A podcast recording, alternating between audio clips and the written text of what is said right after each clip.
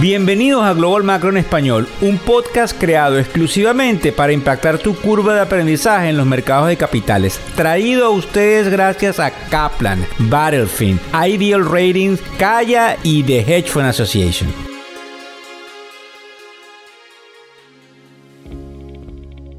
El 18 de octubre del año 2023, como saben, muchísimas cosas pasando en el tapete geopolítico Quiero, eh, antes de que entremos en dos puntos importantes, uno, el llamado que hace Irán a un potencial embargo petrolero a Israel y a los países que lo apoyen. Y en segundo lugar, un aplauso a nuestros queridos amigos brasileños. Ya les explico el porqué. Quiero decirles que el presidente Biden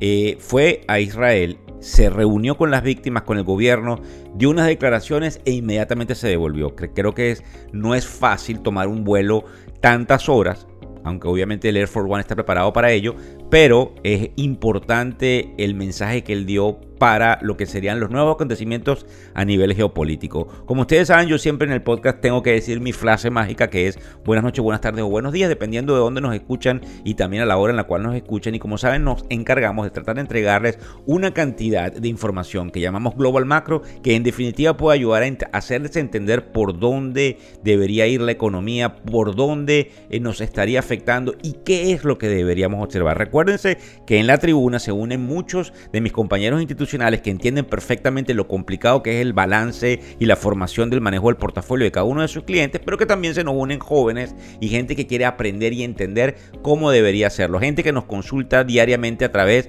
no solamente de los mensajes de las redes sociales, sino de mensajes directos que me hacen a mí, que soy uno de los cofundadores de la plataforma ilafin.com, que como saben mi nombre es Víctor Hugo Rodríguez. Fíjense bien, una cosa importante, en lo que el presidente Biden se, se monta en el Air Force One y se viene de Israel, empiezan una cantidad de noticias, y lo pueden ver en los portales como CNN, de que hay una cantidad de protestas a nivel mundial en los diferentes intereses americanos e israelitas, así que les pido una cantidad de cautela a todos aquellos que están en ciertos lugares álgidos. La otra parte interesante es el hecho de que inclusive aunque pudiésemos ver un mercado sumamente fuerte, y digo esto porque el mercado a pesar de todo lo que está sucediendo está cayendo inmediatamente en estos momentos alrededor de 200 puntos, eso no se justifica con la cantidad de malas noticias que hay. Por eso es que algunos dicen el mercado está sumamente fuerte y cualquier cosa positiva pudiese iniciar un rally hacia el alza. Pero Goldman Sachs sí dice esta mañana que probablemente cualquier rally hacia el alza, o lo que nosotros pensamos que pudiese ser lo que se llama un Santa Claus Rally, sería muy eh, efectivamente de patas cortas, para los que me entienden. Otra de las cosas que nos llama la atención es la formación que hubo a raíz de esta información que ya vamos a tocarles de Irán con respecto al embargo petrolero, porque eh, las líneas aéreas empiezan a sentirlo. Hace unos momentos atrás vimos un titular en el portal de CNBC donde decía que United Airlines, que es una importante línea aérea a nivel mundial, estaría cayendo alrededor del 8%. Efectivamente, con lo que observamos a través de Irán es una retórica, como saben,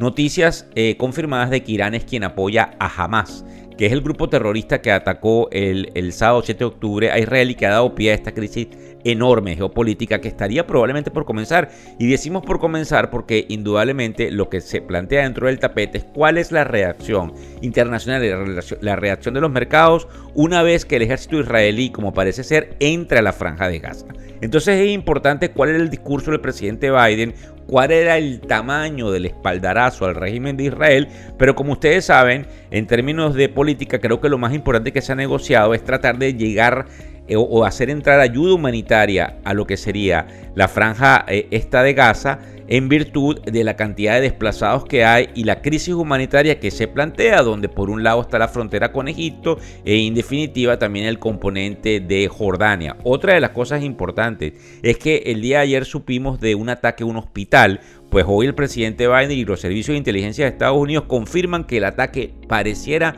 no haber sido hecho por lo que serían los israelitas. Importante porque resulta que el presidente Biden no tenía planteado hacer ese viaje tan de corto plazo, tenía planteado reunirse con palestinos, tenía planteado reunirse con el, los líderes de Egipto y con los líderes de Jordania, inclusive el, rey Kim, el King Abdullah de Jordania. Y esto no sucedió porque esa noticia del día de ayer, donde parecía que había sido un ataque de los israelitas, enfrió todo este tipo de relaciones. Yo creo que es importante que le prestemos atención a la retórica de Irán, porque recuérdense que el problema regional se puede poner más complicado en virtud de si Irán o no entrase a algún tipo de enfrentamiento directamente con Israel. Para los que quieren aprender un poco más en el tema geopolítico, les invito obviamente a que puedan verlo a través de Google, donde hay una cantidad de información mucho más completa al respecto, pero sin embargo, creo que lo interesante aquí es el miedo que tenemos en el mundo occidental de eh, las operaciones de enriquecimiento de uranio que puede tener Irán y que en definitiva puede ayudarlos a ellos a tener también bombas nucleares. Entonces es bien interesante observar qué es lo que puede estar pasando allí porque como ustedes saben el problema geopolítico afecta como lo estamos viendo inmediatamente al tema petrolero. De hecho en el newsletter que se llama Global Macro y que tienen todos aquellos que están inscritos en la base de datos o que lo pueden hacer a través de la base de datos de factoreseconómicos.com totalmente gratuito, observamos la necesidad de prestarle atención e inclusive a quienes me oyen desde Venezuela, a quienes inclusive están en posiciones de mando en Venezuela, pudiésemos tener algún tipo de crecimiento en los precios del petróleo. Nos atrevemos desde la tribuna y, y quiero hacer la salvedad porque soy yo el que lo está haciendo, digo de manera personal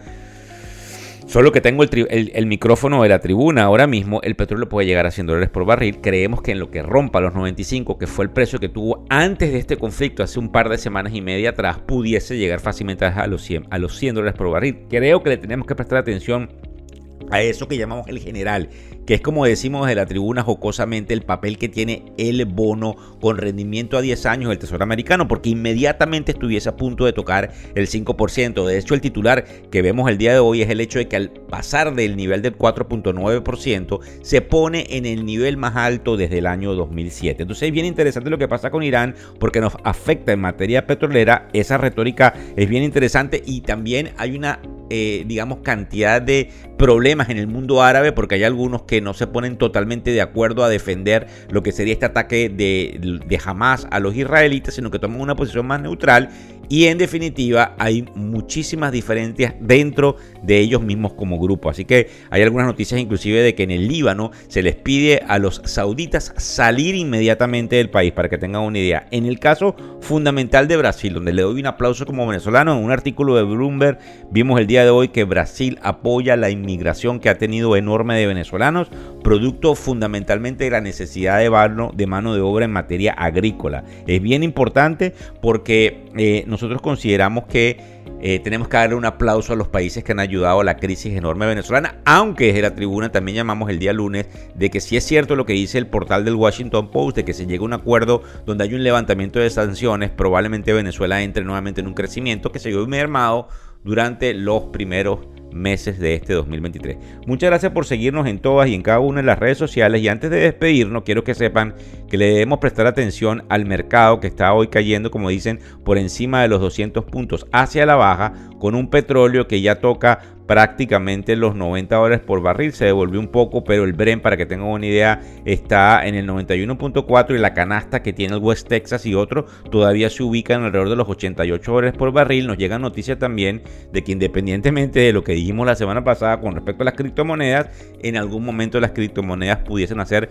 una jugada hacia los niveles cercanos a los 30.000. Esto en el supuesto de que lo que dijimos hace unos minutos atrás de que el mercado está sumamente duro pudiese verse reflejado con alguna noticia positiva que pudiese reactivar compras a través de todos los activos de riesgo, que es como se llaman definitivamente eh, algunos de los componentes que forman parte del mercado de capitales. Muchísimas gracias por seguirnos en todo y en cada una de las redes sociales. Sí, vamos muy rápido, pero no tenemos ni tiempo de respirar para que ustedes tengan información precisa. En algunos momentos, como lo decimos, verás en español y que puedan compartir con todos y cada uno de aquellos que quieren aprender de economía. Muchísimas gracias a todos. El podcast Global Macro de Factores Económicos ofrece una visión global de los mercados de valores y dicho análisis es producto de la compilación traída por diferentes fuentes de investigación de mercados institucionales. Por motivos y declaración regulatoria, este podcast no debe ser interpretado como una recomendación precisa en inversiones, bien sea en productos y o vehículos financieros. Y además, sugerimos consultar con su respectivo asesor particular de inversiones o su equivalente en caso de suscitarse cualquier duda que pudiese derivarse de nuestra fuente informativa. Este podcast es narrado por Víctor Hugo Rodríguez, quien es un conocido profesor y comunicador financiero, cofundador de la plataforma educativa ilafin.com. Muchas gracias.